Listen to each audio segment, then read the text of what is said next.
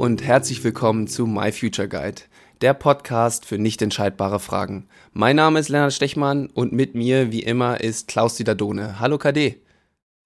Hallo Lennart. Ja, es freut mich sehr, dass wir wieder zusammengefunden haben und wir haben es in der letzten Folge auch schon angekündigt. Heute haben wir wen mit im Gepäck.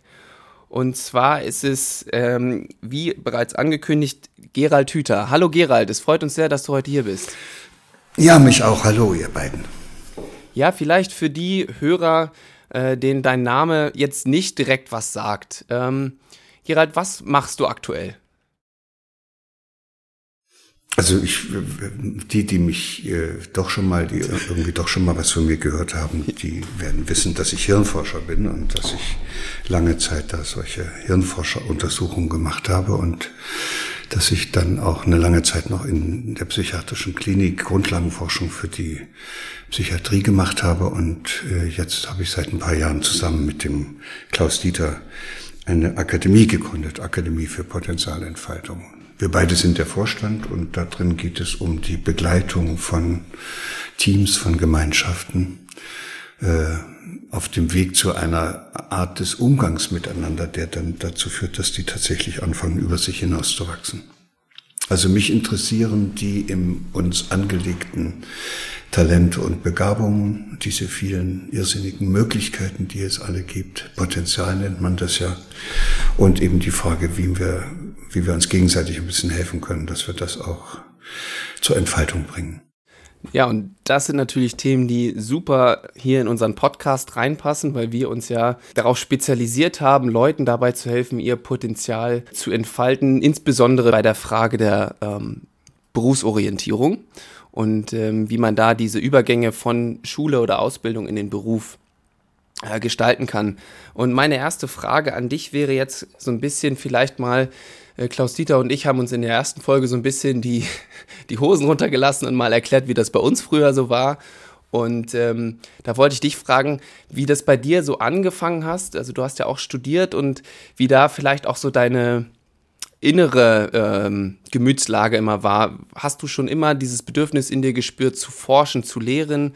Oder kam das erst mit der Zeit? Vielleicht kannst du da mal äh, die Hörer so ein bisschen mitnehmen, wie das bei dir angefangen hat. Ach, ich bin ja in den, in den 50er Jahren groß geworden. Das war auch eine Zeit, das kann sich heute ja wahrscheinlich gar keiner mehr vorstellen. ich bin vormittags in die Schule gegangen und dann flog der Ranzen in die Ecke und dann ging das wahre Leben los mit meinen Kumpels auf dem Dorf. Und dann haben wir da äh, uns rumgetrieben, alles kennengelernt, was man fürs Leben braucht. Und abends waren die Eltern froh, wenn wir alle noch beisammen waren und im Bett lagen. Da hat keiner Hausaufgaben mit uns gemacht, da hat sich auch keiner dafür interessiert, was wir in der Schule machen. Das äh, ist schon eine andere Zeit gewesen. Und dann habe ich mich aber in dieser Zeit damals als kleiner Junge in die, in die Natur verliebt, also in die, ich nenne das immer, in die Vielfalt des Lebendigen. So die, die Mückenlarven und die Köcherfliegen und den Aurora-Falter und das Gras, die Zaungrasmücke und was es noch so alles gab. Und äh, das ist irgendwie hängen geblieben. Mit 16 habe ich dann beschlossen, ich will Biologie studieren. Habe ich mich erkundigt, was man da machen muss. Und dann hieß es, du musst Abitur 1,0 haben. Und dann habe ich zwei Jahre richtig gearbeitet und dann hatte ich Abitur 1,0 und habe dieses, diesen Studienplatz gekriegt. So, und dann hat mir das Spaß gemacht, rauszufinden, was man da alles lernen kann in der Biologie. Dann fand ich es sehr spannend. Die Immunologie fand ich ziemlich gut, das war spannend. Und dann die Neurobiologie. Und dann bin ich halt diesen Weg gegangen, dass ich Neurobiologie weiter studiert habe. Dort bin ich dann promoviert worden und so äh, hat mich eigentlich in, auf so einen Weg äh, gehalten, weil es mir Freude gemacht hat, weil mich das alles interessiert hat und als Abfallprodukte sind dann diese wissenschaftlichen Qualifikationen und mhm. all dieser ganze Kram abgefallen und ja, Glück gehabt, vielleicht in die richtige Zeit geboren oder aber vielleicht auch von Anfang an irgendwie so einen inneren Wegweiser gehabt, der mich da langgeführt hat. Man verliert dann eben auch nicht so viel Zeit und wenn man weiß, was man will, dann haut man auch ein bisschen ran und dann kriegt man es auch gebacken. Vielleicht ist so ein Riesenproblem, was viele haben, einfach, dass sie auch gar nicht richtig wissen, was sie wollen. Mhm. Und dann eiert man rum und äh, haut sich nicht richtig rein, wenn man dann irgendwo ist und dann wird's auch nichts und dann kackt man ab, wie man das heute so, so nennt. Und also du hast gesagt, du hast sehr schnell das Interesse für die Natur gehabt. Also inhaltlich hast du dich quasi sehr schnell gefunden gehabt in den Themen. Ähm, und jetzt hast du ja, aber springen wir mal wieder ein bisschen weiter vor, hast du dich irgendwann ein bisschen zurückgezogen aus dem, ich nenne es jetzt mal Uni-Umfeld und hast angefangen, mehr dein eigenes äh, Ding zu machen. Was waren da, also ich, ich will so ein bisschen auf die Passung mit dem Umfeld hinaus. Was waren da deine Beweggründe, dich da zurückzuziehen? Hast du dich da nicht mehr so wohl gefühlt oder wo kam das her? Ja, ich glaube, der Hauptgrund war, dass ich dann irgendwann auch gemerkt hatte, ich hatte ja im Hirn alle möglichen Teile zerschnitten und in Scheiben geschnitten und auseinandergenommen und in Petrischalen gezüchtet und äh, und dann habe ich irgendwann gemerkt, dass dass an diesem Hirn ja eigentlich auch noch ein Körper dran hängt, also unten. Und das, dann habe ich mal ein bisschen geguckt und habe festgestellt, dass fast nichts, was im Hirn abläuft, nicht irgendwelche Auswirkungen da unten auf diesen Körper hätte. Und das wissen wir ja auch alle, dass alles das, was da unten im Körper abläuft, eben auch irgendwelche Auswirkungen auf das hat, was oben im, im Hirn abläuft. Und da habe ich plötzlich verstanden, dass ich, also wenn ich richtiger Hirnforscher sein möchte, dann muss ich zumindest wenigstens diesen Körper mit einbeziehen. Und da ahnst du schon, dann ist man schon irgendwo in den Augen der anderen eben gerade kein richtiger Hirnforscher mehr, wenn man nun auch noch gleichzeitig äh, diesen, diesen anderen Bereich im Auge hat. Und richtig schlimm ist es dann geworden, als die, als die Neurobiologie mit ihrer Forschung dann so weit äh, fortgeschritten war, das war da in den 90er Jahren, dass sie sagen konnte, das menschliche Hirn ist das ganze Leben lang umbaubar und, und lernfähig und und wir machen die wichtigsten Erfahrungen, die dann auch im Hirn verankert werden, ja immer in der Beziehung zu anderen Personen, mit denen wir zusammen sind, bei denen wir aufwachsen so dass das Hirn praktisch strukturiert wird durch die sozialen Erfahrungen, die man macht. Und wenn ich nun ein ernsthafter Hirnforscher sein will, dann kann ich doch nicht im Hirn herumwühlen und gucken und versuchen zu verstehen, was da oben stattfindet, ohne dass ich mir die die Erfahrungsräume anschaue, in denen dieser Mensch bisher äh, zugebracht hat. Also wo, also wo kommt der her? Was hat er in seiner, äh, in seinem Elternhaus, in der Schule und wo auch immer für, für wichtige Lösungen gefunden, mit denen er dann das halbe Leben lang äh, umherrennt und oftmals auch nicht wieder aus diesen alten Mustern rauskommt, in denen er dann gefangen bleibt. Ja, und dann äh, war ich sozusagen weit weg von dem, was äh, sozusagen orthodoxe Hirnforscher für Hirnforschung halten. Und wenn man so einen Weg gegangen ist, dann muss man auch gucken, dass man da nicht ganz so alleine ist und muss sich auch fragen, ob es nicht doch irgendjemanden gibt, der sich dafür interessiert. Und wenn das eben dann nicht mehr die Hirnforscherkollegen sind, dann kann man ja auch andere Menschen finden im Land. Und deshalb habe ich angefangen, Bücher zu schreiben, Vorträge zu halten. Und diese, nennen wir es mal, wissenschaftlichen Erkenntnisse aus der Hirnforschung so zu übersetzen, dass das auch ganz normale Menschen verstehen, die sich in diesem Wissenschaftsbereich dann nicht so gut auskennen. Also, was mhm. weiß ich, Kindergärtnerinnen, Lehrer, Ärzte, Pfarrer und natürlich auch Wirtschaftsleute können das auch gut gebrauchen. Ich würde mich da ganz gern mal einmischen. Ja, mal ein. Da habe ich auch noch mal eine Frage dazu. Äh, wenn die Beziehung so wichtig ist, nicht nur für das äh, menschliche Hirn, damit das weiter gute, neue, günstige Erfahrungen machen kann, das wäre ja so ein bisschen auch das Umfeld. Äh, in dem man dann später arbeitet oder in dem man überhaupt arbeitet. Wie würdest du das äh, sehen, wenn man vor der Frage steht, man möchte unbedingt äh, inhaltlich etwas machen und weiß aber, dass dort in diesem Umfeld keine günstige Beziehungskultur und Umgangskultur herrscht? Wie groß schätzt du die Chancen ein, dass man dann seine inhaltlichen Vorstellungen da auch umsetzen kann? Oder ja, man kann das, was man macht, nicht in einer Welt umsetzen, die, die einem total auf den Wecker geht. Also wo man, wo man sich nicht äh, stimuliert fühlt, wo man nicht das Gefühl hat, dass die anderen damit einem in einem Strick ziehen. Das heißt, äh, dann wäre es besser, wenn einem das wirklich wichtig ist, was man da bearbeiten möchte, dann muss man versuchen, die Flucht anzutreten und was anderes zu suchen. Das äh, gelingt meistens nicht, dieses bestehende Team oder diese bestehende Einrichtung äh, auf, sozusagen als Einzelner von innen heraus umzuformen. Also die sind immer stärker.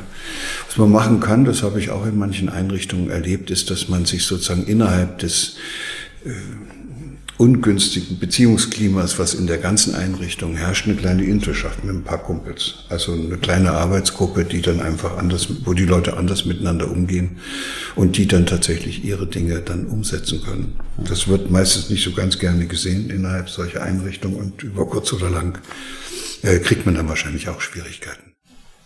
Okay, das wäre ja aber dann ähm, wichtig für, dass man sich nicht nur mit den inhaltlichen Dingen, mit den ganzen Informationen beschäftigt, die es über einen Beruf gibt, sondern auch gucken kann, in welchem Umfeld kann ich den überhaupt erst ausüben und wie ist die dortige Kultur. Ich weiß es nicht. Also nach dem, was ich da bisher gesehen habe und auch mit anschauen konnte, äh, habe ich immer die, die glücklichsten Menschen gesehen im Arbeitsleben, wenn die etwas machen konnten, was ihnen, wie ich das so gerne nenne, am Herzen lag.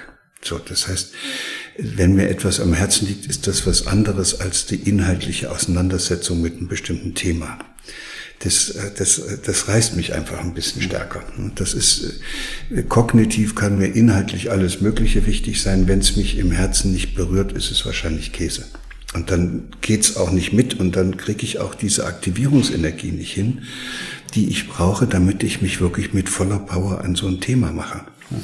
Und wenn man wirklich etwas hat, was einem derartig am Herzen liegt, dann findet, das ist dann das Komische, dann findet man immer Mittel und Wege, um das umzusetzen. Und dann hat man auch ein sehr feines Gefühl dafür, was man tun muss und wo man abhauen muss und wo man hingehen muss, damit man das umsetzen kann, auch welche anderen Leute man finden kann und wo man die finden kann, damit man das gemeinsam mit anderen hinkriegt. Es lässt sich eigentlich nichts, am Ende lässt sich nichts ganz alleine erreichen. Also am Ende brauchst du immer irgendwie andere Leute. Und das ist ja auch das, weshalb wir in dieser Akademie sagen, Potenzialentfaltung geht nicht alleine, das geht nur gemeinsam. Aber es geht natürlich nicht in solchen bescheuerten Teams, wo einer dem anderen nichts gönnt und wo einer versucht, sich auf Kosten der anderen durchzusetzen. Das sind ja eigentlich keine, das sind keine Potenzialentfaltungsgemeinschaften, sondern das sind ja Potenzialentfaltungsverhinderungsgemeinschaften. Okay, aber dann, dann wäre aber die erste Frage ja, äh, um die sich dann solche Menschen, die vor der Frage stehen, sich kümmern müssten, was sie wirklich im Herzen anspricht. Ja. Wo ihr Herz ja, dran klar, hängt. Und im zweiten Schritt vielleicht erst äh, halt andere Fragen halt zu gucken, weil viele bekommen in dem Alter ja ganz viele Ideen und Ratschläge von anderen mitgeteilt. Ja. Wenn ich zum Beispiel irgendwas tun möchte gegen die Umweltverschmutzung, so Natürlich kann ich da Umwelttechnologie studieren, ja, aber vielleicht ist es viel besser, ich studiere Jura, damit ich den, den Umweltsündern sozusagen endlich mal kompetent mit, meine, mit meiner juristischen Kompetenz das Handwerk legen kann. Das ist, das heißt, erst muss man wissen, was man will, und dann muss man sich gucken, welchen Weg man einschlägt, damit man das, was man, was man da will, was einem da am Herzen liegt und was dann ja eigentlich auch sowas wie eine Lebensaufgabe wird, wie man das umsetzen kann. Ja. Ich habe schon manche gesehen, die haben echt extra Jura studiert, damit sie den anderen mal das Handwerk legen konnten. Hm, okay. Eine Frage, äh, die mich da eher noch beschäftigt, so, so wo ich so unterwegs bin äh, in den Unternehmen, da haben die ja häufig äh, eher Umgangsweisen oder auch Kulturen, äh, wo die Mitarbeiter äh, oder die Menschen besser gesagt äh, eigentlich zum Objekt von anderen halt gemacht werden. Die kriegen Ziele von anderen vorgesetzt, äh, die müssen Aufgaben innerhalb einer bestimmten Zeit erfüllen und so weiter.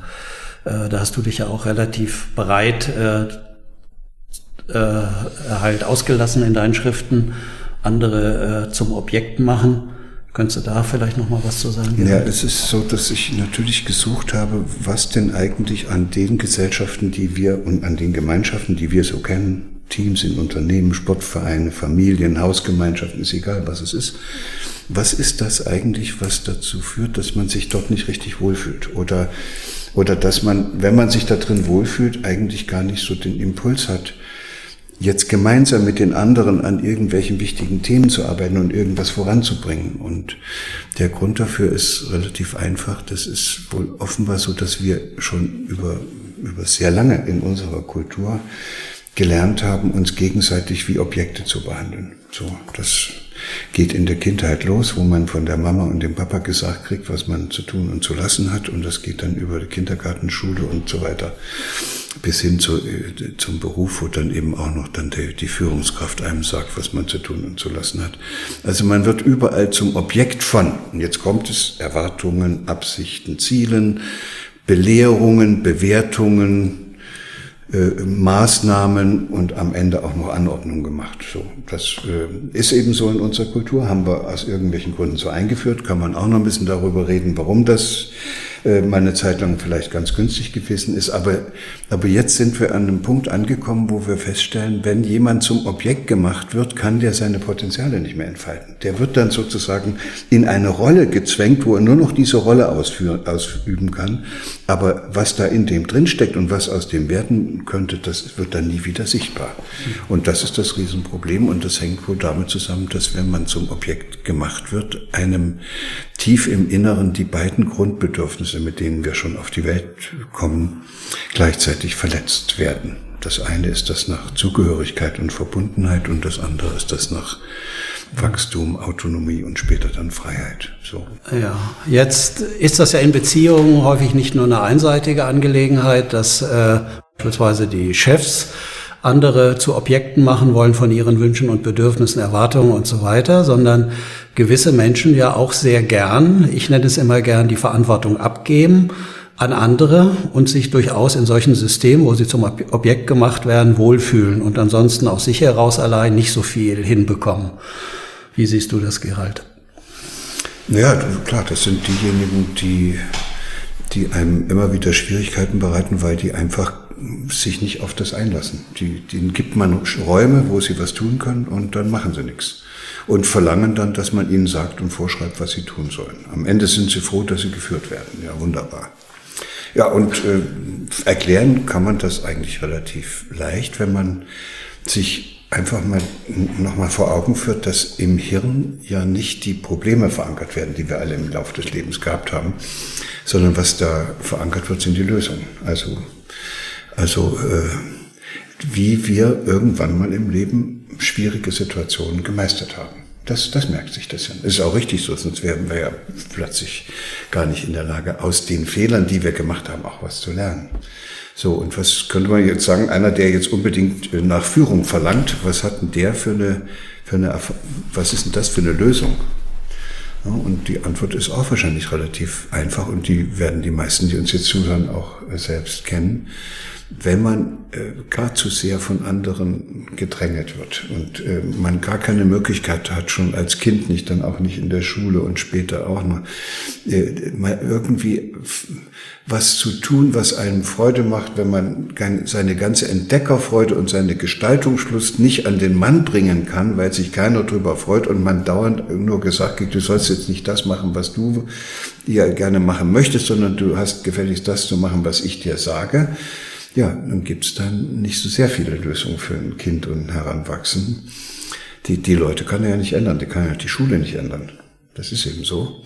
Aber was er machen kann, ist, kann für sich versuchen, seine Freude am eigenen Entdecken und Gestalten zu unterdrücken. Mhm. Und das machen die auch. Das, die unterdrücken das so lange und im Hirn wird dann ein hemmendes Netzwerk über diese Bereiche gelegt. Die machen das so lange, bis sie nichts mehr entdecken wollen, bis sie auch nichts mehr gestalten wollen, und äh, dann passen sie gut in die Welt, weil jetzt gehorchen sie und jeder kann ihnen sagen, was sie zu tun und zu lassen haben. Und äh, sie erwarten das auch. Sie sind, können gar nicht mehr damit umgehen, dass sie jetzt wieder selber was machen sollen. War doch sehr schön, die Lösung war doch gut. Also ich habe mich unterworfen, habe das gemacht, was alle sagen, äh, was die mir sagen, was ich machen soll. Und jetzt können die mit dieser Situation, dass sie jetzt selber mal was entscheiden sollen, wie, wie das selbst irgendwie was sich überlegen sollen, können die gar nicht umgehen. Das ist mhm. schon 20 Jahre her oftmals, als sie das das letzte Mal gemacht haben. Und okay. meinst du, man kann mit, mit, also mit, ich nenne es jetzt mal Irrglauben, mit diesem Irrglauben auch glücklich werden, weil ich habe man kann sich da ja, ich sag mal, sehr, sehr lange drin verrennen und äh, auf Dauer das auch so sich einreden, dass man glücklich ist. Meinst du, äh, das ist möglich oder letzten Endes müssen wir uns dann doch immer wieder auf den, ich nenne es jetzt mal, wie du gesagt hast, Entdeckerpfad begeben äh, und da neue, andere Erfahrungen machen. Und das ist der Schlüssel ja, für eine dem, zufriedene Lennart, Zukunft. Mit dem Irrglauben, also das ist ja dann schon wieder so, als ob wir uns anmaßen, bewerten zu können, ob das, was der da glaubt, richtig oder mhm. falsch ist. Also für ihn ist es richtig gewesen. Was hätte er denn damals machen sollen? Stell dir doch mal vor, wie das war, als du in der Schule warst und die haben dir dauernd nur gesagt, was du zu lernen hast. Und mhm. das, was du selber gerne gelernt hättest, das durftest du nicht. Oder, oder dann wärst du rausgeflogen oder du hättest nicht die guten Zensuren gekriegt. Also irgendwie sind wir da ja alle durch und deshalb ist das auch schon kein Irrglaube, sondern ich glaube, dass die meisten Menschen diese Entdeckerfreude und Gestaltungsschluss, die es mal gab in ihnen, zum großen Teil verloren haben. Und viele verwenden das bisschen Entdeckerlust und Gestaltungsfreude dann, was noch übrig geblieben ist, dann nur noch dazu, um andere Leute unter Kontrolle zu kriegen. Das kann man ja auch machen. Und das ist natürlich alles eine, eine fatale Situation derjenige, der das aber beherrscht und der sich dann mit dieser Art von Lebenseinstellung sozusagen ja. gut eingerichtet hat. Und dafür gibt es ja viele Nischen, wo man das ganz toll, kann man sich ganz toll vorkommen, wenn man da so unterwegs ist. Der ist doch nicht unglücklich. Der, der, der, der würde tot unglücklich werden, wenn man ihn da rauszieht. Ja, genau, das war so ein bisschen die Frage, äh, gerade auch Stichwort Social Media. Das kann man ja auch super nach außen dann darstellen, dass man glücklich ist. Ja, dann suchen sich Menschen, wenn die dann irgendwie doch vielleicht auf die Idee kommen, dass das nicht sozusagen der Stein der Weisen ist, den sie da gefunden haben, sondern dass diese Lösung, die sie da für sich äh, gefunden haben und die dann oftmals bestimmend für ihr ganzes Leben wird, manchmal kommen die schon in eine Situation, wo sie sich dann auch vor sich selbst ein bisschen rechtfertigen müssen, auch vielleicht vor anderen und dann merken sie, das könnte sein, dass das nicht so ganz dolle war. Mhm. Ja, was macht man dann? Was macht man dann? Greift man wieder auf eine alte Lösung zurück, die man irgendwo gelernt hat. Die heißt, wenn ich alleine nicht richtig weiterkomme, suche ich mir welche, die mir helfen. Und wenn sucht man da natürlich genauso gleichgesinnte, solche, die genauso blöd unterwegs ist wie man selbst, und mit denen tut man sich zusammen. Früher war das schwer, die zu finden, die liefen ja nicht überall so rum. Heute brauchst du nur mal ein paar Sätze im Internet äh, reinzustellen und dann laufen sie die sozusagen automatisch alle zu. Also das ist natürlich jetzt ein bisschen eine ungünstige Situation. Man kann sich mit Hilfe dieser Social Media in der ganzen äh, unglücklichen Entwicklung, die man durchlaufen hat, auch noch ständig äh, Unterstützung von anderen holen, dass das genau richtig ist, so wie mhm. man da unterwegs ist. Da kommt man gar nicht mehr raus. Was hältst du, du äh, von der Unterstützung, die man sich vielleicht auch übers, über, hauptsächlich übers Internet holt ähm, bei der Frage der Berufsberatung. Also wenn wir uns jetzt in Leute hineinversetzen, die gerade auf der Suche sind, einen Schulabschluss vielleicht in der Tasche haben und da jetzt Rat suchen und da gibt's ja einige, einige Angebote. Was hältst du von solchen An Angeboten grundsätzlich? Also ich finde es großartig, wenn junge Leute oder auch welche, die merken, dass sie am falschen Platz gelandet sind, Gelegenheit bekommen, sich zu informieren. Das, mhm. ist, das, das ist der Punkt. Die müssen irgendwie, man weiß ja gar nicht alles, was es gibt. Und, und wenn dann die Möglichkeit besteht, dass ich Info bekomme über das, was alles eigentlich so geht und was man alles machen kann und wo überall Gelegenheiten dazu sind, das ist großartig. Dazu braucht man das Internet. Ähm, aber, und, und auch diese, diese Dinge. Was man aber, äh, was man aber natürlich äh, so nicht hinkriegt, ist, dass man, dass man, man kommt da nicht vorbei, dass man sich irgendwann mal entscheiden muss, mhm. was man da eigentlich will. Das ist, das tut mir leid, aber das, da kann das ganze Internet nichts helfen. Das bringt ja. einen höchstens dauernd noch davon ab, weil noch irgendein Aspekt interessant ist, wie man da und was man da alles machen könnte. Mhm. Also irgendwann muss man auch mal sein Herz befragen. Und da sind wir wieder am Anfang unseres Gesprächs und sich fragen, was mir wirklich, wirklich am Herzen liegt. Ja, es wäre dann eigentlich so, je länger man die Informationssuche macht, desto eher schiebt man vielleicht die Entscheidung, die wirkliche Entscheidung halt nach hinten raus oder versucht sie gar nicht zu treffen. Ja, auch das ist, auch das ist eine Lösung von sehr vielen Menschen in unserer gegenwärtigen Gesellschaft. Äh, wir, wir leben ja in einer Welt, in der es immer möglichst viele Optionen geben soll. Also man muss das können und das auch noch und das will man auch noch und das sind ja auch genügend Leute draußen, die einem erzählen, was man noch alles so konnten und gemacht haben müsste und äh, und, und dann neigen junge Menschen in so einer Situation dann sehr häufig dazu, dass sie sagen, okay, wenn ich jetzt das mache, dann kann ich das ja nicht mehr machen. Mhm. Und dann empfinden die das als eine Einschränkung ihrer Freiheit. Ich mache es mal am Beispiel einer Frau deutlich. Wenn ich mich für eine Frau entscheide, kann ich nicht noch fünf andere haben. Und, und, und, dann gibt es welche, die wollen sich die Option freihalten, also immer mit Sechsen unterwegs zu sein. Und dann können sie sich unmöglich für eine entscheiden. Das ist die, da, ich würde dann sagen, die, das kann man schon machen, aber da kommen die nicht wirklich weiter, weil die klemmen fest, äh, weil es ihnen nicht gelingt, ihrem eigenen ihrem eigenen Lebensweg eine Orientierung zu bieten. Das wird ja am Ende geht es dann nur noch darum, alle Optionen offen zu halten und sich nicht für irgendwas entscheiden zu müssen. Und das bedeutet, dann kriegt man auch nichts gebacken und dann kriegt man auch nichts hin.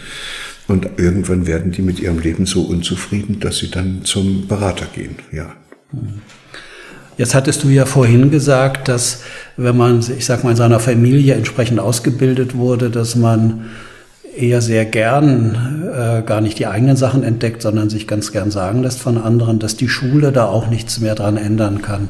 Dann wäre die Frage, kann nachher, äh, können dann die Arbeitssysteme, die Unternehmen äh, überhaupt noch was ändern? Und die andere äh, Idee, die ich noch im Kopf hatte, ist es im Kern für unser Schulsystem, wie es aus meiner Sicht mehrheitlich organisiert ist, nicht gerade vorteilhaft, wenn sie, wenn das eher mit solchen Schülern halt gefüttert wird, die nicht selbstständig mitdenken?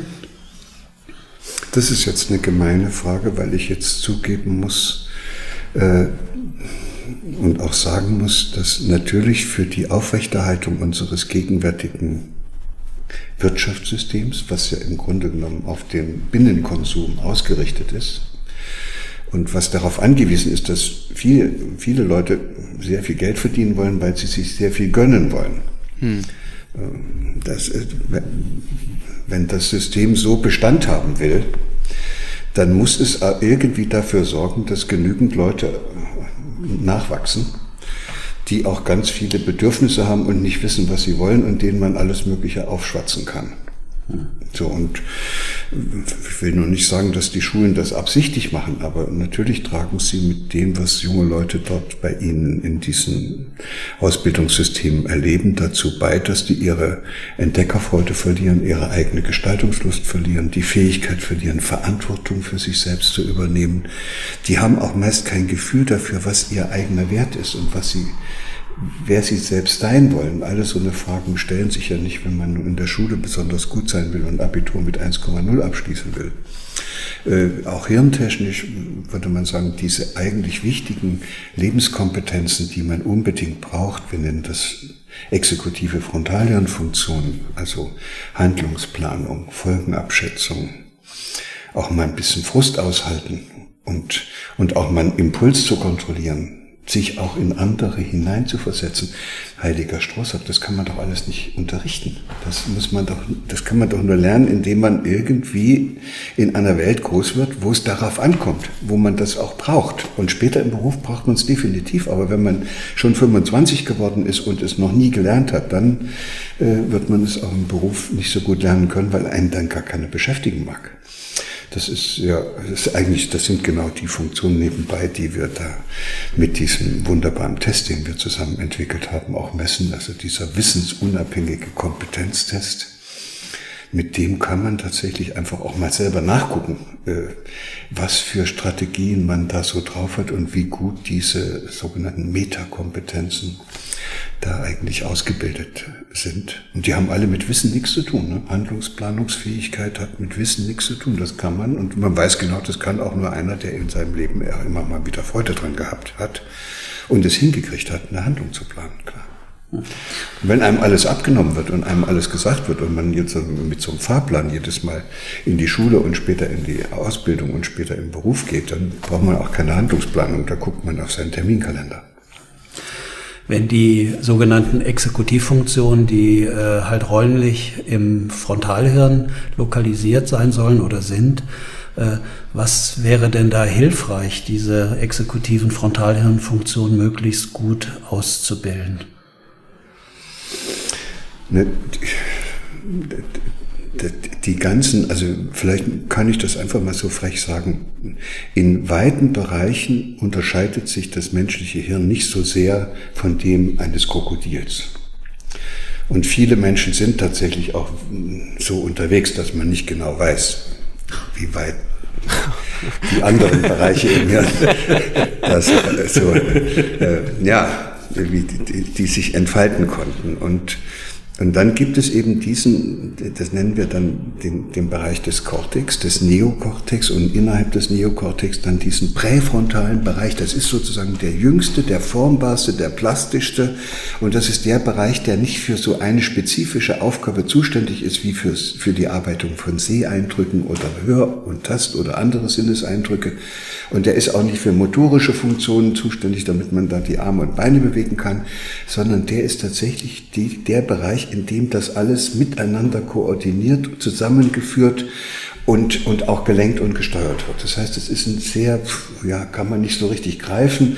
Äh, manche Leute, die haben einen kaputten Präfrontalkortex und, und dann merkt man nur, die sind dann plötzlich ganz anders. Da, da, die können keine Handlung mehr planen, die können keinen Impuls mehr steuern, äh, die, die machen sich da über jede Frau her oder keine Ahnung. Also blöde Sachen, die man eigentlich, und da weiß man, dann weiß man dann, aha, da ist offenbar diese präfrontale Rente, das ist das Gebiet, wo das mal irgendwie äh, lokalisiert gewesen ist und wo die Netzwerke waren, mit deren Hilfe der Mensch das vorher gekonnt hat. Und man kommt aber nicht mit diesen Fähigkeiten zur Welt. Das heißt, das wird alles unterwegs erst herausgebildet. Und natürlich nicht durch Unterricht und Belehrung, sondern durch Ausprobieren, spielerisch. Also da bin ich jetzt mal wieder ganz in meinem Element. Äh, wir Menschen lernen alles, was wir fürs Leben brauchen, indem wir spielerisch ausprobieren, wie es geht. So. Und, und dabei müssen wir Fehler machen. Weil aus diesen Fehlern wissen wir dann, aha, so ist es nicht gegangen. Ich muss natürlich mal losrennen und keine Handlung planen und da furchtbar und den ganzen Weg wieder zurücklaufen, weil ich mir nicht vorher überlegt habe, was ich alles hätte mitnehmen müssen. Ja, toll, habe ich mit, das merke ich mir dann, aber beim nächsten Mal nehme ich alles mit. Und so funktioniert das Leben. Und so müsste eigentlich, normalerweise würde sich jedes Kind und jeder Heranwachsende all diese äh, Fähigkeiten, diese Kompetenzen aneignen, aber natürlich nicht unter Umständen, wo der jeden Tag da in die Schule begleitet wird, wo ihm alles abgenommen wird, wo alle Problemchen und Steine im Weg von irgendjemandem beiseite geräumt wird und wo ihm gesagt wird, wo er lang zu laufen hat, damit er möglichst schnell erfolgreich ist. Was da passiert ist, da, da kommen Menschen raus, die mögen unter Umständen genauso werden, wie die sich das wünschen. Die haben aber keine Lebenskompetenz wenn wenn wenn es dann plötzlich nicht mehr auf das ankommt, was sie da alles in der Schule gelernt haben, sondern plötzlich ganz andere Dinge gefragt werden, wie bei einer schwierigen Situation, jetzt zum Beispiel bei Corona, ne, wo man plötzlich reagieren muss, da wissen sie nicht, was sie tun sollen. Und was machen sie? Die, die rufen dann nach Führung. Die rufen nach einem, der es jetzt für sie macht. Unglaublich. Und wenn ich da mal einhaken darf, dieses, ähm, diese, der präfrontale Kortex, den den nutzen wir ja irgendwie nicht so gerne als Menschen. Ähm, und jetzt hast du es auch schon selber angesprochen, die aktuelle Situation. Siehst du das eventuell auch als Chance, dass jetzt die Leute quasi ein bisschen dazu gezwungen werden, ihr, ihren präfrontalen Kortex mal anzuschmeißen und aus ihren Routinen rausgeschmissen wurden? Ja, wenn da nichts ist, da kannst du auch nichts anschmeißen. Das ist natürlich. Das wär, Schade. Es, könnte aber, nee, aber es könnte sein, dass sehr viele Kinder, die jetzt zu Hause sind, sich überlegen müssen, was sie jetzt eigentlich machen. Es werden nicht mehr jeden Tag äh, beschult. Jetzt haben sie einen ganzen Tag, die Eltern gehen ihnen auch auf den Senkel. Hm. Und jetzt können die das oftmals das erste Mal in ihrem Leben überlegen, was sie nun eigentlich zu Hause machen wollen. Vielleicht kommen die auf die Idee, gehen hoch auf den Boden und finden irgendeinen so einen alten mechanischen Wecker. Und dann sind die vielleicht drei Tage beschäftigt, das Ding da in alle seine Einzelteile auseinanderzunehmen. Das ist, dabei lernen die was. Das mhm. ist spielerisches Ausprobieren, wie es geht. Und anschließend haben sie vielleicht sogar eine Chance, das alles wieder zusammenzubauen. Dann haben sie auch noch ein riesen Erfolgserlebnis und werden später mal Mechaniker. Äh, weil das so toll war. Also in das, der Theorie machbar, in der Praxis mal sehen, ob es wirklich so kommt. Mhm. Naja, aber auf alle Fälle Tatsache schon, das war ja die Antwort auf die Frage, Tatsache ist schon, dass es manchmal gar nicht so schlecht ist, wenn man aus den Routinen rausgeworfen wird, damit man nicht immer auf die gleiche Weise auf die ewig gleichen Verhältnisse reagiert, sondern man sich selber mal was überlegen muss, wie man jetzt auf diese neuartige Situation reagieren möchte. Schon toll, ja. Das ist deshalb auch eine Möglichkeit, wie Muster, die im Hirn entstanden sind, überformt werden können durch neue Erfahrungen, die man dann in solchen neuen Situationen macht. Das gilt auch in, äh, in, der, in der Firma, wenn, wenn jetzt auf einmal alles so runtergefahren wird und man muss auf einmal online arbeiten. Vorher haben sich die meisten Mitarbeiter geweigert, das äh, alles mit dem Computer so viel zu machen und äh, ständig diese, diese äh, Kommunikation online zu machen mit den Kollegen. Und die meisten von denen haben jetzt gemerkt, das ist eigentlich gar nicht so schlecht. Das ist sehr zielführend. Man weiß genau, was man sagen will. Man kann sich mit denen unterhalten. Man muss dann nicht extra noch eine halbe Stunde in die Kantine gehen. Und wenn ich mich mit denen treffen will, dann irgendwann ist ja Corona vorbei, dann gehe ich mal wieder ordentlich mit denen einen trinken oder, oder mir einen schönen Abend machen. Mich interessiert nochmal, du bist ja jetzt jemand, der nicht nur sich mit den Gehirnen von anderen beschäftigt hat, sondern du lebst ja selbst auch und musst dich mit deinem eigenen Hirn ja auch irgendwie mehr oder weniger beschäftigen. Das heißt, du schaust dir auch selbst zu bei deinen eigenen Entwicklungen oder bei deinen Erfahrungen. Wie würdest du das beschreiben? Woran merkst du selbst, wenn du eine neue Lernerfahrung gemacht hast, die dann auch fester verankert wurde? Was ist dann anders in deinem eigenen Erleben? Wie würdest du das mit deinen Worten als sogenannter Hirnforscher beschreiben? Das, ich, ich weiß ziemlich genau, dass ich nur dann wirklich nachhaltige und tiefe Lernerfahrungen gemacht habe, wenn es mich also auch wirklich tief ergriffen hat. Das, das, das, das passiert nicht irgendwo. Wie jetzt hier gerade, ne? Oh, oh, zwischendurch, ja, hier so beim Gespräch. jetzt gerade beim Podcast. Abhören, abhören, abhören eines Podcasts, davon ändert sich nichts.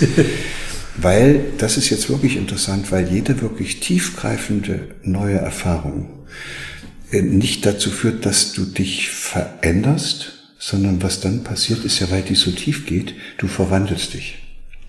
Das heißt, es ist eine völlig andere Dimension. Diese lockeren Veränderungen, dass ich mal so eine Bratwurst esse und, und, und, und, und, und nächste Woche eine andere oder dass ich vegetarisch oder, oder, oder vegan oder, oder, oder was weiß ich was, oder dass ich ein bisschen mehr Sport mache oder ein bisschen weniger, das ist eine als lächerliche Veränderung. Die kann ich mal einführen in meinen Tagesablauf, aber die kann ich, wenn ich keine Lust mehr drauf habe, auch gleich wieder, wieder streichen das wirklich Tolle im, im, im, menschlichen Leben ist, wenn er wirklich nochmal in so eine Situation kommt, wo es ihn sozusagen tief im Inneren berührt, wo er plötzlich mit Anteilen und Bedürfnissen wieder in Kontakt kommt, die er vielleicht seit 20, 30 Jahren nicht mehr gespürt hat. Wenn der dann plötzlich merkt, wow, da ist ja in mir drin etwas, was so schön ist. Also diese Sinnlichkeit, diese Körperlichkeit, diese Wärme, diese, auch diese, diese Entdeckerfreude und diese, dass man doch eigentlich auch jemand ist, der für das, was er da macht, auch stehen will, der da also sich um was kümmern will und dann auch mal was voranbringen will. Das ist möglicherweise alles eingeschlafen. Das war alles eingewickelt im Hirn. Und man ist nicht mehr drangekommen. Man hat natürlich optimal funktioniert, hat vielleicht auch sogar sehr erfolgreich Karriere gemacht, aber man ist innerlich ja, wie soll ich sagen, innerlich halbtot, also nicht mehr richtig lebendig.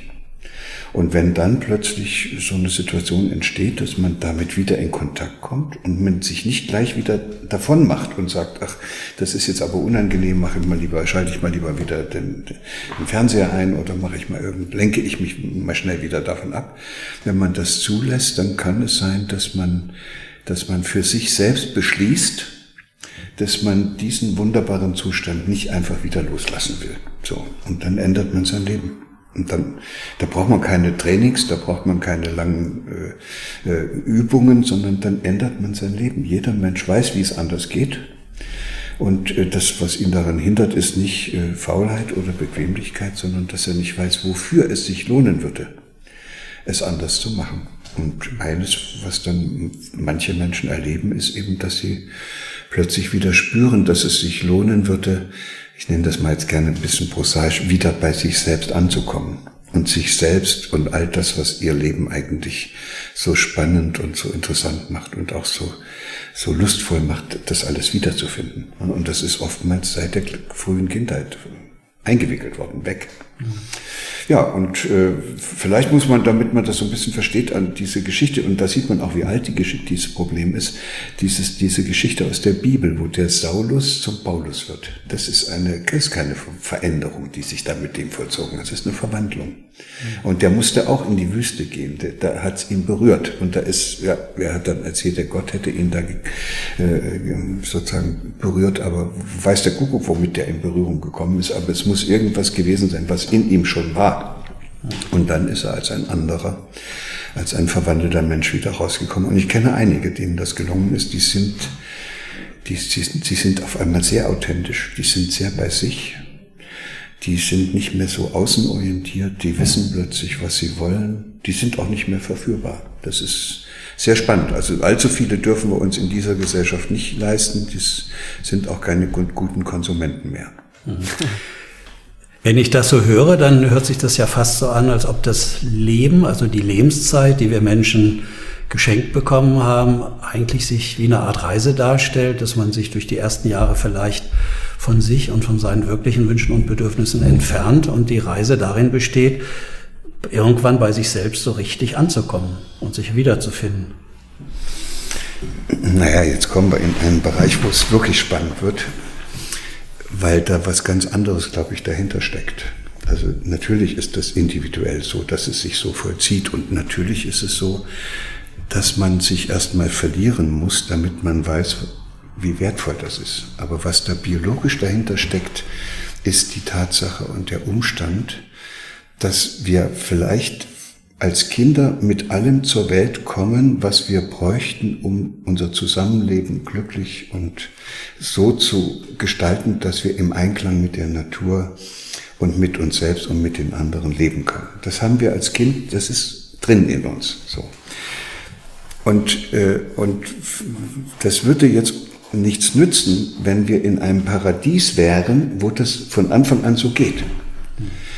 Weil dann würden wir das leben und würden uns da die ganze Zeit freuen, aber wir wüssten nicht, wie wir uns vor denen schützen könnten, die uns dieses Paradies zerstören. Und es könnte sogar sein, dass wir noch nicht mal merken, wie wir selbst dieses Paradies zerstören. Und deshalb müssen wir mit dieser, mit diesem inneren Wissen, wie das Paradies aussehen könnte, losmarschieren in ein Leben, was weit weg ist von jeder paradiesischen Vorstellung, um lernen zu können und uns selbst bewusst darüber zu werden, was wir tun können, damit dieses Paradies uns nicht einfach nur geschenkt wird, sondern dass wir das aktiv gestalten können. So, und da bin ich jetzt an einem Punkt, wo wir dann fast sagen können, ja, vielleicht ist das die Evolution des Lebendigen auf diesem Planeten, die zwangsläufig dazu führt, dass eine bewusstseinsfähige Spezies entsteht, die dann die Verantwortung übernehmen kann, um das Leben und die Vielfalt des Lebendigen auf diesem Planeten zu schützen. Das wäre dann eine tatsächlich menschliche Aufgabe.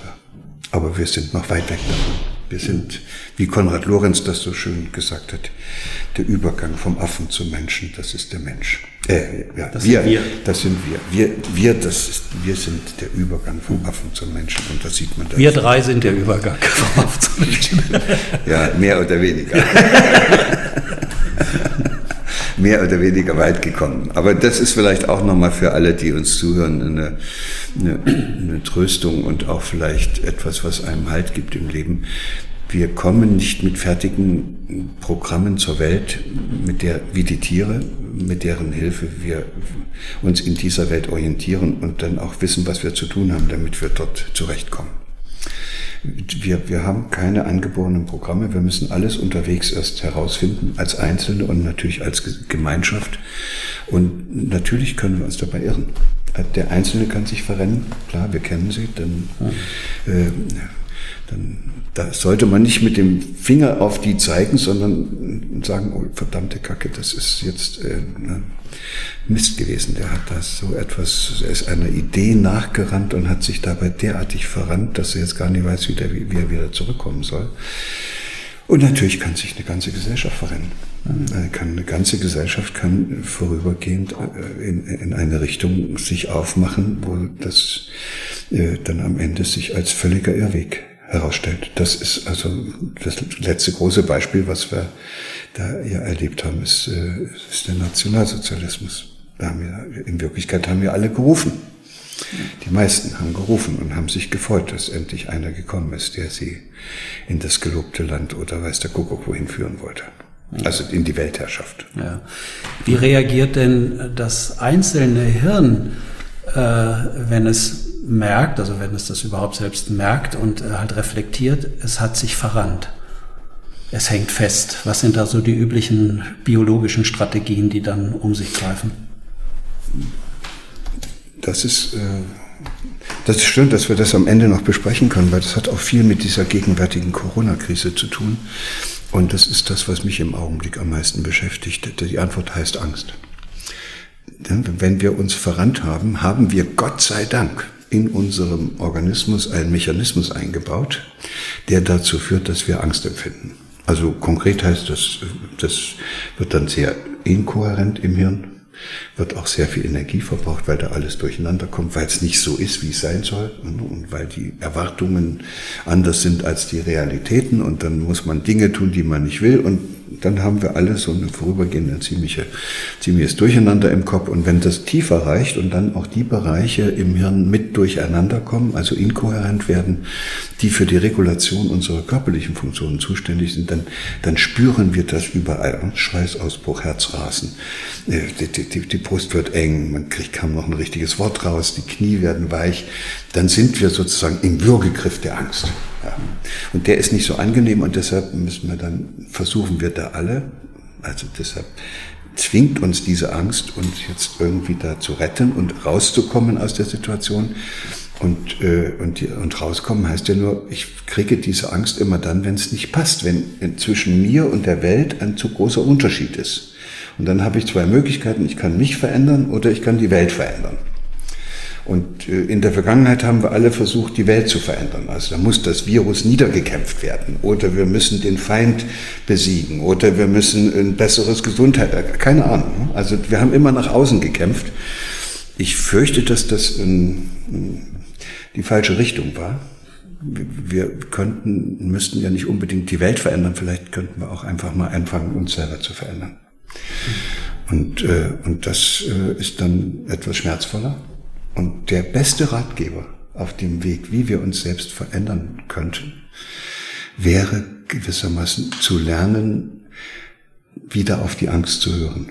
Die Angst nicht abzulehnen als etwas, was man nicht haben will und was man bekämpfen muss, sondern die Angst als eine Art liebevollen Botschafter, als einen netten Dienstleister, den man in sich hat und mit sich herumträgt, zu betrachten, der einen immer dann in seinen liebevollen Würgegriff nimmt, wenn man sich schon wieder verrannt hat. Hm. Das fände ich eine sehr interessante Gelegenheit, weil dann würde das ja dazu führen, dass wir nicht mehr das gegen das ankämpfen müssen und versuchen müssen zu überwinden, was wir doch zum Leben brauchen. Wir könnten nicht leben ohne Angst, wir würden sofort den nächsten Abhang runterstürzen und, und, und, und einen Fehler nach dem anderen machen. Wir könnten nicht aus unseren Fehlern lernen, wenn wir nicht die Angst kriegten, die dann immer auftaucht, wenn man sich schon wieder verrannt hat. Also brauchen wir die Angst und trotzdem wollen wir alle keine Angst haben. Das ist ja ein bisschen daneben. Also kann man eigentlich vielleicht hilft uns auch diese Krise jetzt ein bisschen dabei, die Angst liebevoll in den Arm nehmen und sagen, okay, das ist gut, dass du da bist, du darfst mich auch weiterhin hin und wieder erschüttern, mhm. Weil ich sonst nicht mitkriege, dass ich mich schon wieder verrannt habe. Aber das wäre die Voraussetzung dafür, dass wir das fertigbringen, was eigentlich unsere wichtigste Aufgabe dann jetzt äh, in dieser Krisenzeit und auch für die Zukunft ist, nämlich, dass wir lernen, das Leben als etwas zu akzeptieren, was wir nicht unter Kontrolle kriegen. Das Leben, die, die, das Leben ist ein unsicheres Ding. Das ist etwas, was, was auch ständig neue Formen annimmt, was uns ständig heraus, neue Herausforderungen, auch Steine voll in den Weg legt und was auf der anderen Seite aber auch diese unendlich schönen Glücksmomente hervorbringt.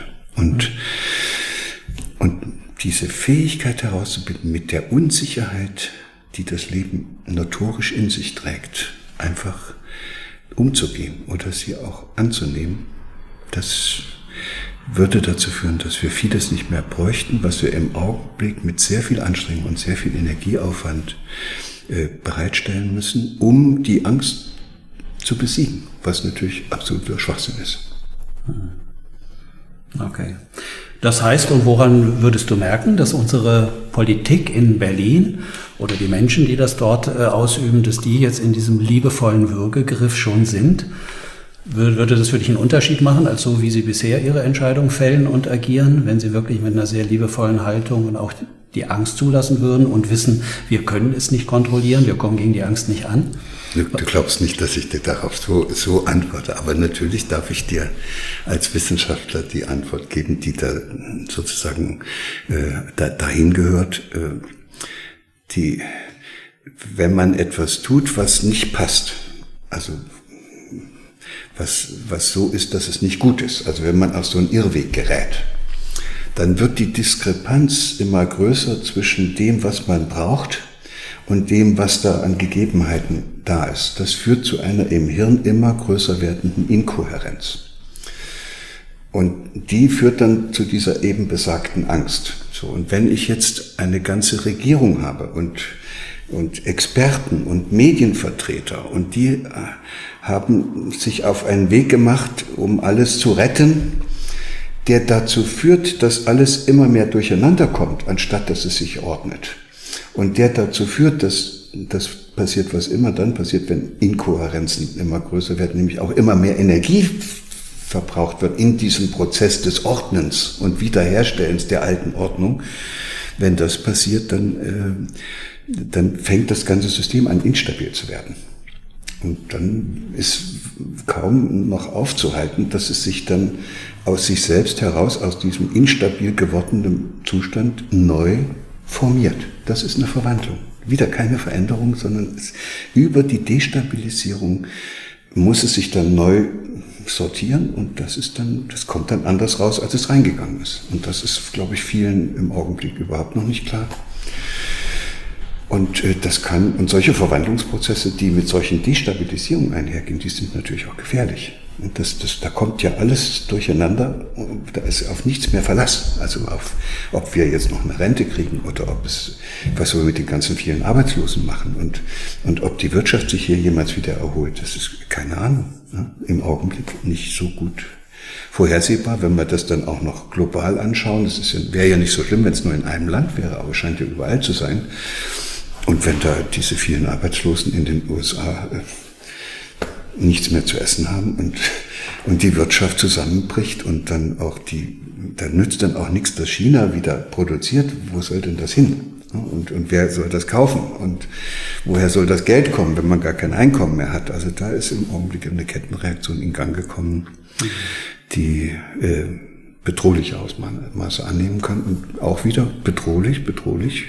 Warum ist das jetzt bedrohlich? Das ist ein Signal. Die, diese, diese Bedrohlichkeit und die damit einhergehende Angst scheint ein Signal zu sein, dass wir bisher nicht allzu günstig unterwegs waren. Mhm. Vielleicht ein bisschen verirrt. Und da liegt dann auch unsere Chance letztendlich drin, neue günstige Erfahrungen zu machen äh, und aus den alten Routinemustern auszubrechen.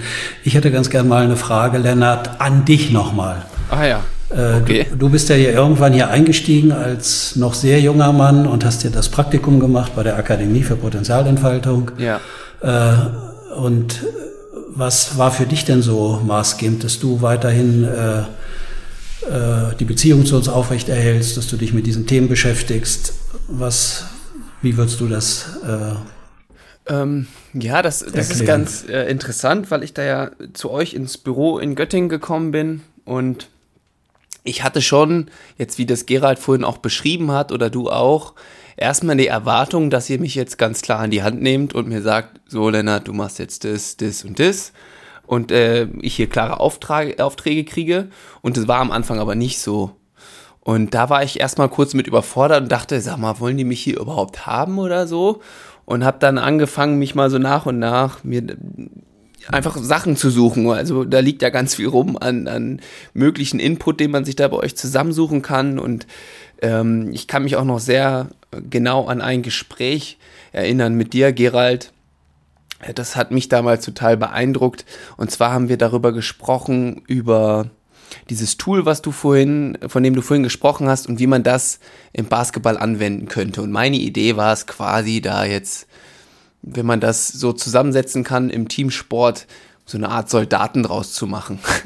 und dass jeder Sportler jetzt perfekt Basketball spielen kann, weil er seine Kompetenzen kennt und weiß, wie er das perfekt anspielen muss. Das war so meine Grundidee dahinter. Und da haben wir sehr lange drüber diskutiert und ich habe da mal eine ganz neue Sichtweise auf das bekommen. Und das war so ein, so ein erster Moment vielleicht, wie du ihn vorhin beschrieben hast, wo andere Sachen in mir, äh, mit denen ich in Berührung gekommen bin, äh, die ich so vorher noch nicht gespürt habe.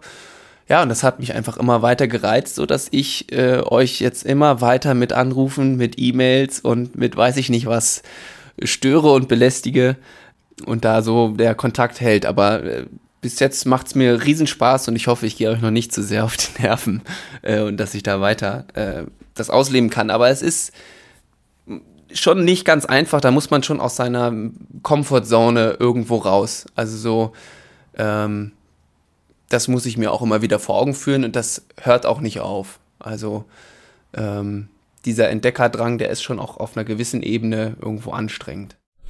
Aber du siehst das auch so, Lennart, dass eigentlich das Leben doch erst dann beginnt, wenn ich selbst der Gestalter dieses Lebens bin. Ja. Wenn ich der Gestalter ja. meines eigenen Lernprozesses bin, dann habe ich am Ende das Gefühl, dass ich etwas gelernt habe, weil ich es selbst gestalten konnte. Und die schönste Art, wie man sozusagen Gestalter seines eigenen Lernprozesses werden kann, ist, indem man Fragen stellt. Da frage ich und und aus diesen Antworten kann ich mir dann mein Wissenspool zusammenbauen. Das Furchtbarste, was mir passieren kann, ist, dass mir jemand Antworten gibt auf Fragen, die ich gar nicht gestellt habe. Ja. Das ist Belehrung, das ist Belehrung. Und die einzige Lösung, die ich für so eine Art von dampfmaschinenartiger Überfuhr zur Verfügung habe, ist, dass mich das nicht interessiert, was der da erzählt. Das kann so spannend sein, wie es will. Ich will es nicht hören, weil ich bin derjenige, der fragen will, wie es geht. Ich will rausfinden, wie die Photosynthese geht. Ich will das nicht von irgendjemandem äh, erklärt bekommen, weil es jetzt gerade im, Lehr im Lehrbuch und im Lehrplan steht. So, das ist, werden Menschen entmündigt. Und ja, wir haben beide Kant gelesen, die selbstverschuldete Unmündigkeit. Ja, und das, das ist aber so ein Geschenk, das zu bekommen, da diese Freiheit zu haben. Und das ist ja nicht immer direkt, wie ich das vorhin habe versucht zu beschreiben, das realisiert man ja nicht direkt. Das ist ja trotzdem, wie du es auch schon gesagt hast, erstmal total unangenehm auch irgendwo. Oder nicht? Ja, die, das kann gut, das kann gut sein. Also das kann sein, dass die, dass die Freiheit ein, ein, äh, ein, ein nicht so unbedingt äh, wünschenswerter Zustand ist für all jene, die nur die Gefangenschaft kennen. Ja. Ja. Das ist richtig. Die bleiben dann dort sitzen. Gibt ja diese schönen Geschichten, dass man da so einen Elefanten an so einem Pfahl festbindet und dass der dann trotzdem dort stehen bleibt, obwohl das Seil längst weg ist.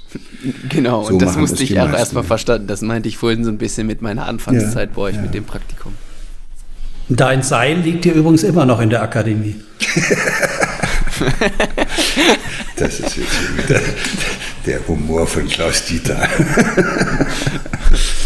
ja. Okay. Ja, aber nochmal ein ganz gutes äh, Beispiel zum, zum Abschluss. Ähm, ja, Gerald, vielen, vielen lieben Dank, dass du da warst. Du hast uns einige wichtige Perspektiven geboten und ähm, Einblicke gegeben in, in deine Gedankenwelt zu diesem ganzen Thema. Ich denke, da kann man sich sehr viel von mitnehmen. An die Hörer, vielen, vielen Dank, dass ihr eingeschaltet habt. Wir melden uns natürlich nächste Woche wieder. Ich würde Klaus Dieter und Gerald das letzte Wort überlassen und sagen bis zum nächsten Mal. Ja, ich habe nicht viel zu sagen. Es hat mich sehr gefreut, dass ich hier, hier mit euch reden konnte und wünsche euch alles Gute und vor allen Dingen denen, die uns zugehört haben, dass sie da irgendwas für sich in ihrem Hirn verankert haben, was dann vielleicht auch später mal hilft, sich in dieser Welt ein kleines bisschen besser zurechtzufinden. Ja, ich habe auch nicht mehr viel zu sagen. Vielleicht so eine kleine Erfahrung, die ich bei dem Interview hatte wie stark doch die Worte und die Geschichten wirken, dass ich selbst äh, beim Zuhören schon einige interessante, äh, wichtige emotionale Erfahrungen machen konnte. Tschüss. Wer Interesse an unserem Tool hat, kann dies aktuell kostenfrei auf unserer Website www.myfutureguide.de ausprobieren. Falls euch dieser Podcast gefallen hat, würden wir uns freuen, wenn ihr uns an Freunde oder Bekannte weiterempfehlt und uns auf Facebook oder Instagram ein Abo dalasst. Bis zum nächsten Mal. Tschüss.